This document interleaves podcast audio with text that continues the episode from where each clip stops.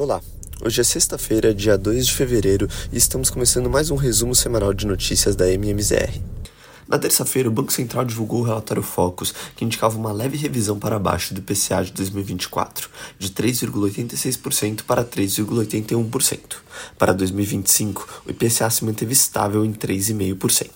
A expectativa do PIB também se manteve estável, indicando o crescimento de 1,60% em 2024 e 2% em 2025. A mediana das expectativas da Selic foi mantida estável em 9% ao ano para o ano de 2024. Na quarta-feira, o Comitê de Política Monetária deliberou por um corte de meio ponto percentual na taxa Selic. O comunicado revela que os membros do Banco Central concordaram não apenas em cortar 50 pontos, como também sinalizaram que esse deve ser o ritmo para as próximas reuniões, no plural, indicando que devemos observar pelo menos mais duas reuniões com esse pace mantido. O Copom notou um avanço significativo no combate à inflação e indicou que a extensão do ciclo dependerá da dinâmica inflacionária, expectativas e ato do produto e balanço de riscos.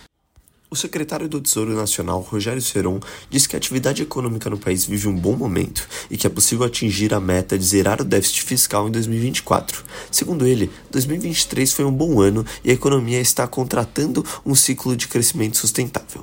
De acordo com Seron, o bloqueio de despesas poderá ser zero na primeira avaliação do orçamento deste ano, caso a arrecadação mantenha o mesmo ritmo verificado no início de 2024. O líder do governo na Câmara, o deputado José Guimarães, reforçou que a regulamentação da reforma tributária será a principal prioridade do Executivo no Congresso em 2024. Defendendo o remanejamento das reverbas para recompor os recursos das emendas parlamentares de bancada, visando mitigar a insatisfação entre os congressistas da base aliada. Segundo o noticiário, o governo colocou em curso um plano de mapear as principais causas dos precatórios, por meio da criação de um sistema de alertas. A ideia é atuar de forma preventiva e combater a formação desses gatos na origem. Na quinta-feira, dia 1 de fevereiro, o Conselho Monetário Nacional emitiu um decreto que deve ter um impacto bastante significativo no mercado de crédito local. Por meio da resolução CMN número 5118, houve uma revisão dos tipos de lastros autorizados para emissões de títulos incentivados, sejam eles instrumentos bancários como os LCIs, LCAs e LIGs, ou corporativos como os CRIs e CRAS além de alongar os prazos mínimos para as emissões de LCAs e LCIs de 3 meses para 9 e 12 meses, respectivamente, a resolução também veda a emissão de CRIs e CRAS com lastro em direitos creditórios originados de operações entre partes relacionadas ou operações financeiras cujos recursos sejam utilizados para reembolso de despesas ligadas ao setor imobiliário e do agronegócio. Apesar das mudanças não impactarem o estoque atual de papéis e de parte das restrições passarem por uma transição gradual, certamente haverá um impacto relevante na indústria.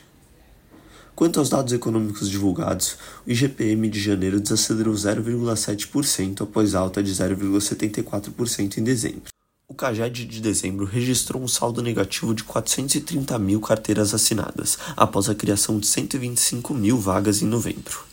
Além disso, a produção industrial de dezembro cresceu 1,1% frente a novembro, na série com ajuste sazonal, marcando o quinto mês consecutivo de crescimento na produção. Em relação a dezembro de 2022, a indústria avançou 1%. Por parte do governo central, foi apresentado um déficit primário de 116 bilhões, após déficit de 39 bilhões em novembro.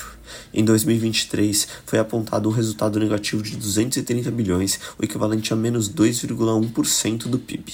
O saldo melhora se for retirado o valor de pagamento de precatórios realizados pelo executivo, equivalente a 92 bilhões de reais. O Ibovespa recuou 1,38% na semana, acumulando uma queda de 5,22% no início de 2024. Por parte do dólar, o movimento foi de apreciação, chegando a R$ 4,95 na sexta-feira. Já o IFIX se manteve neutro ao longo da semana, demonstrando leve apreciação de 0,04% no índice. Assim como no Brasil, os membros do Fed também anunciaram decisão de política monetária na quarta-feira. De forma unânime, o FONC votou por manter inalterada a taxa de juros em patamar de 5,25% a 5,5% ao ano. Em sua coletiva, Jeremy Powell fez questão de ressaltar contrapontos sempre que citava a melhora dos indicadores econômicos. Nas perguntas da coletiva, o tom mais hawkish foi predominante, com frases que afastaram a possibilidade de cortes de juros nas próxima, na próxima reunião de março. Vale ressaltar que Paulo enfatiza que nos últimos seis meses os dados econômicos mostraram melhoras significativas, mas ainda não configurou tempo suficiente para que os membros do FONC se convençam de que, além de significativos, também são estruturais as mudanças na economia americana. O payroll surpreendeu na sexta-feira ao mostrar que nos Estados Unidos foram criadas 353 mil empregos em janeiro, acima do número de vagas abertas em dezembro de 333 mil, e um resultado que também foi muito além dos economistas consultados pelo Wall Street Journal haviam estimado, de 185 mil vagas. Além da divulgação dos dados de janeiro, os números de novembro foram revisados em alta, passando de 173 mil para 182 mil vagas geradas, enquanto dezembro salto foi ainda maior, de 216 mil para 333 mil vagas. Já a taxa de desemprego permaneceu estável em 3,7% pelo terceiro mês consecutivo, enquanto a expectativa era de leve alta no indicador. Os salários, por sua vez, voltaram a acelerar e ficaram bem acima do esperado pelos agentes de mercado. Os dados sugerem uma reaceleração no mercado de trabalho americano, o que eleva os temores de que o Fed adie ainda mais a redução dos juros. Dessa forma, o mercado precifica apenas 20,5% de chances de corte em março, segundo os dados do CME Group, com base nos contratos futuros dos Fed Funds. Já para maio, a precificação de corte chega a 58,6%. Apesar disso, as empresas de tecnologia sustentaram a valorização das bolsas em Nova York na sexta-feira.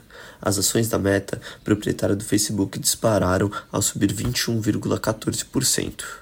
Além dos resultados positivos, a companhia também anunciou 50 bilhões em seu programa de recompra de ações e anunciou que ia pagar dividendos de 50 centes por ações pela primeira vez.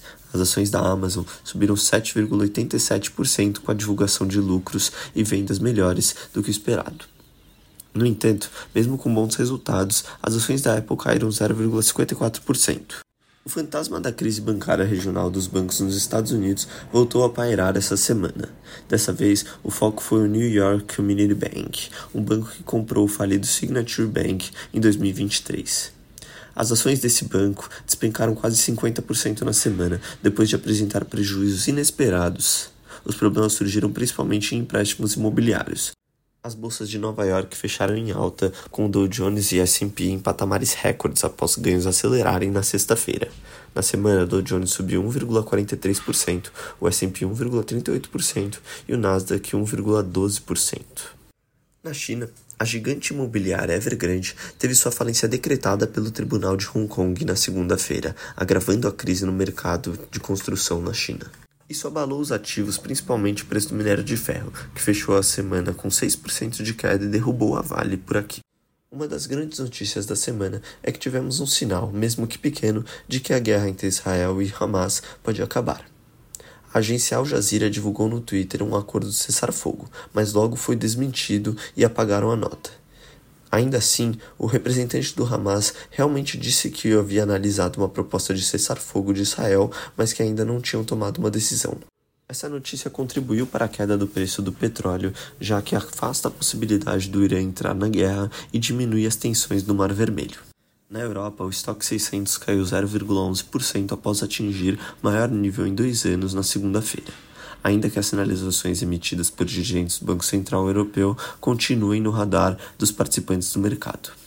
As bolsas na Ásia ficaram mistas em meio a temores sobre a China e os balanços das empresas. No acumulado da semana, o índice Xangai Composto recuou 6,19%. As bolsas chinesas terminaram a semana em território negativo, após terem oscilado entre ganhos e perdas numa sessão volátil antes do ano novo lunar. Em Hong Kong, o índice Hang Seng caiu para 15.500 pontos, impulsionado também pelas preocupações sobre a criação de uma possível legislação nos Estados Unidos contra empresas chinesas de biotecnologia. Por fim, em Tóquio, o índice Nikkei apresentou ganho semanal acumulado de 1,14%. Esse foi mais um resumo semanal de notícias. Desejamos um ótimo final de semana a todos.